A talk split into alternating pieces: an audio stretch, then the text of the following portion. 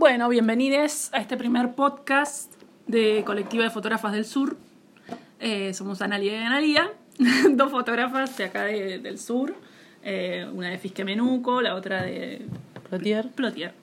Y bueno, en este primer capítulo eh, queremos un poco analizar, este, una, vamos a hacer distintos podcasts analizando distintas imágenes que van dando vuelta por el, por el internet este, y que se van generando. Y bueno, el análisis un poco crítico, un poco empezar a, a- a analizar este, mm, lo que se está haciendo hoy en fotografía o lo que circula este, en diferentes ámbitos. La primera foto que eh, la eligió Ana eh, es, es una chola. Si querés explicar un poco vos la foto. Eh, bueno, veníamos hablando que mm, cuando vimos la foto, parece que mm, eh, la revista que publicó la foto habla de habla sobre la imagen de una chola eh, en el mar, desnuda, mirando el mar, ¿no? De espaldas es la foto. Eh, entonces nosotras nos preguntamos que, por qué genera impacto la imagen, por qué genera un debate.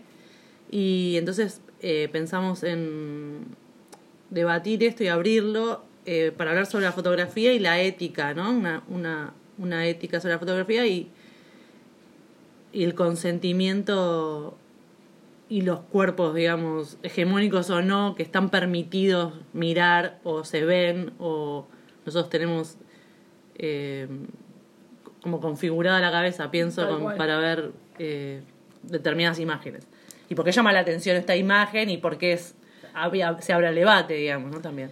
Lo loco es eh, que puntualmente esta imagen parece que generó bastantes... eh, llamó la atención. Ya llamar la atención en distintos ámbitos es no solo negativamente, sino también positivamente. Que algo, que algo que una foto que subida a internet, muchas personas tengan la necesidad de colgarla y de ponerla y de postearla, hace que nos preguntemos qué es lo que genera esta fotografía, qué es lo que genera en el otro, este, y desde dónde, desde dónde llama la atención ¿no? una fotografía. ¿Por qué algo que podemos simplemente dejar pasar, no lo hacemos y decidimos postearlo? Ah, yo no sé quién es autor, autora este, de esta fotografía, pero bueno, vi varios posteos este, que hablan un poco de esta fotografía. Particularmente es una fotografía, no sé, vos querés describir un poco más la imagen. Claro, yo pensaba, eh, hablamos de, eh, no es un cuerpo hegemónico, es un cuerpo indígena, es una mujer. eh,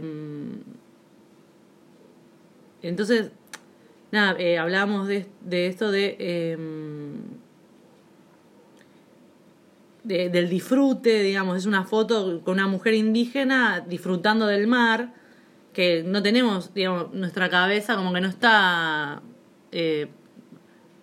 se- preparada, acostumbrada a ver cuerpos disidentes en, en un lugar de disfrute, o cuerpos indígenas, o, eh, como decías vos, en un en una, en una foto de una chola en una situación de placer, de placentera, de, de vacaciones podría ser, eh, no, no estamos acostumbrados a ver. Generalmente vemos a una chola cuando vamos de turistas a, Bolivia, siendo blancos, y vemos y vemos a las cholas caminando y es una imagen, digamos, pi- pictórica, entre comillas, de, de, de un pueblo que nosotros vemos con ojos colonialistas, digamos. Entonces, eh, ver, ver una, una mujer disfrutando de la playa eh, es como que distorsiona la imagen cu- culturalmente occidental que tenemos sobre, el- sobre esos pueblos, digamos. Entonces un poco era hablar de eso y mm, abrir el debate sobre la, sobre la fotografía también y qué, qué ética no tenemos los, los fotógrafos y cómo eh, eh, miramos y, exponemos quizás en ahí en esa, en esa mirada fotográfica exponemos nuestra, nuestra ideología, nuestra... Tal cual. Creo que hay una mirada como muy clásica. Eh, como, estamos muy acostumbrados al, al cuerpo hegemónico, a lo que debería ser, a lo que tenemos como culturalmente impuesto que debería ser un cuerpo y en dónde ubicarlo, en qué contexto, Contexto, ubicarlo, qué, qué es lo que le corresponde a cada cuerpo, a cada a cada categoría, o sea, la mujer, la indígena, la clase, dónde tiene que estar ese cuerpo ubicado para que sea todo eso que creemos que tiene que ser. O sea, y eso, puesto en otro lugar, nos descoloca completamente. Es increíble cómo nos puede llamar la atención eso, eh, eh, sea, para, sea para positivo o negativo, para las dos cosas. O sea, increíble que posteemos esa imagen, eh, que creamos que eso irrumpe. No podemos imaginarnos a una chola disfrutando. Claro, es, la, es, la, mirada de clase, digamos, tiene que estar trabajando. Tiene que estar trabajando, tiene que estar cargando su baby, su bebé en su espalda, este, con sus con su, Sí, sí, tiene una mirada prejuiciosa que me parece que es como eh, racista también y quizás también pienso en ya hablar de ya hablar de esto también es como repetirlo de la imagen, digamos, eh, hacer un análisis eh, y quizás tenemos que hacer una autocrítica como blancas. Siempre hay que pararse desde dónde vamos a hablar. Claro, hablamos de, yo creo que hablamos del feminismo, digamos, como mujeres. Mujeres blancas con claro, privilegios. privilegios, haciendo un análisis, de, mujeres eh, no blancas con mucho menos privilegio que nosotras. Obviamente. Eh, y aparte, también pensándolo desde que hablábamos hace un rato, de eso de las mujeres indígenas son la subcategoría racializada de las mujeres, digamos. Estaban las mujeres negras y las otras racializadas están más abajo que las negras. Entonces, eh, y hablábamos también del de eso, como la ética de la mirada también, capaz que eso podríamos pensar. No solo la fotografía, sino desde, desde la mirada hegemónica. ¿No? Creo que todas estas categorías de análisis, tanto de mujer, indígena, clase, que cuerpos, corresponden a una mirada, obviamente, postcolonialista. Nadie, nosotras, yo digo, acá eh, hablábamos de esto de la chola sexualizada, algo que, digamos que desde la colonia se ha vedado que la mujer indígena tenga, eh, sea sexual, sea una, sea una mujer, hablando de estos términos. O erótica, digamos. Erótica, eh, hablando en estos términos de la, de la blanquedad, o sea, de, lo, de, de, desde esa mirada también, porque no sabemos previo a eso qué había, pero hoy, pleno siglo XXI, nos llama totalmente la atención este cuerpo sexualizado este, de la mujer indígena, sexualizado para los blancos, para nosotros, que no sexualizamos esos cuerpos, que para nosotros son inferiores. Sí, y estaba pensando también el derecho, que también eh, la mirada es eh, del derecho al disfrute, digamos, como también la podemos mirar desde ahí, tipo el, eso, ¿no? E, ese cuerpo en, en, una situación de placer, de disfrute, de como que tampoco es esa, tenemos esa mirada de, de... Hoy, hoy la mirada está más abierta, claro. pero está abierta en base a cuáles son los cuerpos disidentes que socialmente están ah, permitidos. claro, claro. ¿Está permitido un cuerpo disidente indígena disfrutar y ser fotografiado? Creo que no. pero, pero digo, o sea, eh, eh, hay ciertos cuerpos disidentes que sí están, se, se, se tiene, o sea, eh, ¿qué es lo que nos están dejando permitir, digamos? Entonces, creo que por ahí es el hecho de decir, ay, me molesta esta imagen. ¿Por qué me molesta? ¿O por qué me genera cosas esta imagen? Eso es muy loco. Claro, también pensaba que, pues no sabemos eh, la persona que sacó la foto, pero ¿qué, qué vio e, es, esa, ese fotógrafo? Que no sé qué, qué género era, pero ¿qué, ¿por qué sacó esa foto? O sea, ¿por qué le llamó la atención la foto? ¿Qué vio, eh, qué vio esa persona ahí? Tal cual. Que e, eso habría que, que que ver qué, qué por eso pensábamos también lo del consentimiento y la, y la y el fotógrafo no como la construcción de la imagen a partir del otro también tipo pidiendo el permiso hablando con el otro armando la foto con el otro digamos no no este robando una foto de la de la imagen del otro digamos también como que claro ese contexto nosotros no lo no sabemos claro. pero quizás hubo una, una previa conversación y un no sé un acuerdo claro un acuerdo con esa, imagen. claro.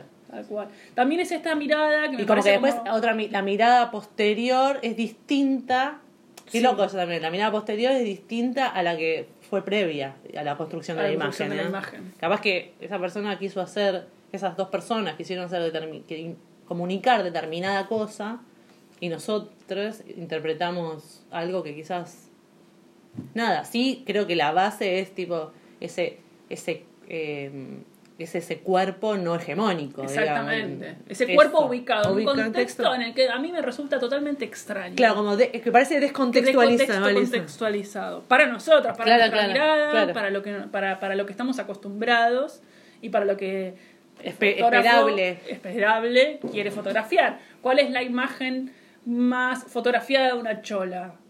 La del trabajo, De la, la de la calle carga, caminando- la, la carga, carga. la calle caminando, eh, con, sus, con, con- con- con sus ropas. Sí, de hecho, creo que la, tenemos esa imagen construida a, pra- Reproducida. a partir de las fotografías que conocemos de las cholas, digamos. Esas son las, las únicas imágenes que sabemos de las cholas. A partir de las fotografías también. No hay una imagen donde no- ellas mismas se representen. Claro, se saquen fotos. se saquen ellas fotos ellas claro. mismas y se puedan representar de otra mirada, desde otra mirada. Es nuestra mirada, generalmente Es monocultural, blanca. e impuesta, totalmente impuesta, que me parece Total. que eso es eh, muy loco. No, no. Por eso es esta crítica de, de- de- del tema del laburo fotográfico. Creo que eh, eh, Estaba pensando en las compañías de Chile y cómo ellas generaron unas, unas imágenes totalmente distintas. Tal cual. de- De, de sus, compañeros. ah, Y aparte totalmente distinta de su pueblo, lo que eligieron transmitir y eh, totalmente distinta a lo que hacen los varones muchas veces en fotoperiodismo. O fotoperiodismo. Creo que eh, se transmite de otra manera. Se transmitió de otra manera. Eh, hubo como una mirada cómo cambia eso con la perspectiva de género, con las formas, hubo como una mirada mucho más sensible a muchas cuestiones sociales, que muchas veces quizás el varón no la tiene. O sea, creo que en eso eh, cambia muchísimo. A la vez, las fotógrafas chilenas tienen una construcción más colectiva de eh, lo que es la fotografía. La que algo que nosotros como Todavía no. argentinas por ahí nos falta muchísimo incluir eh, o, o- o poder el laburo un poquito más colectivo. La mirada fotográfica es, es tremendamente individualista, el trabajo es individualista y no corremos esa mirada.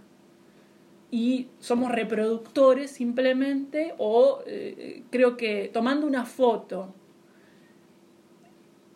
poniéndola en un lugar, eh, te- puedes tomar 20 fotografías, elegir esa fotografía, decir qué es lo que querés, o sea, entender qué es lo que querés transmitir con esta fotografía y mostrarlo, es una representación tuya, propia, individual. Ahora, el trabajo colectivo, entender que hay un otro, que para que, que entender que para que para tu trabajo es necesario indefectiblemente el otro y que esa fotografía sea un trabajo colectivo y que sea un ida y vuelta y que el otro pueda opinar sobre su propio sobre su propio cuerpo, sobre sus propias formas. Por eso bueno, tampoco entendíamos, tampoco tenemos esta información sobre el contexto en el que fue realizada Claro, claro.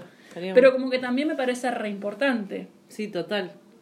eh, esa ida y Porque, claro, también pensaba eso de cómo aparece una imagen en la red y no importa de dónde, o sea, no importa el autor, no importa que si bien está bueno en el sentido porque la imagen ya dejó de tener una autoría y ya pasa a ser una cosa más más, más colectiva, claro, más colectiva y democrática y da vuelta por todos lados. Pero por el otro lado, eh, es como como que está bueno eso de, la, de construir la imagen eh, con el otro, digamos, vos fotógrafo, construir la imagen con el otro y no con tu individualidad y tu mirada, porque no, no es mentira eso, digamos, no, no, no existe esa sola mirada, digamos, es como, tiene que, tiene que haber un otro que te interpela y te hace, te hace ver eso, digamos, ese otro que existe te interpeló para que vos mires así, Así eh, o estés ahí.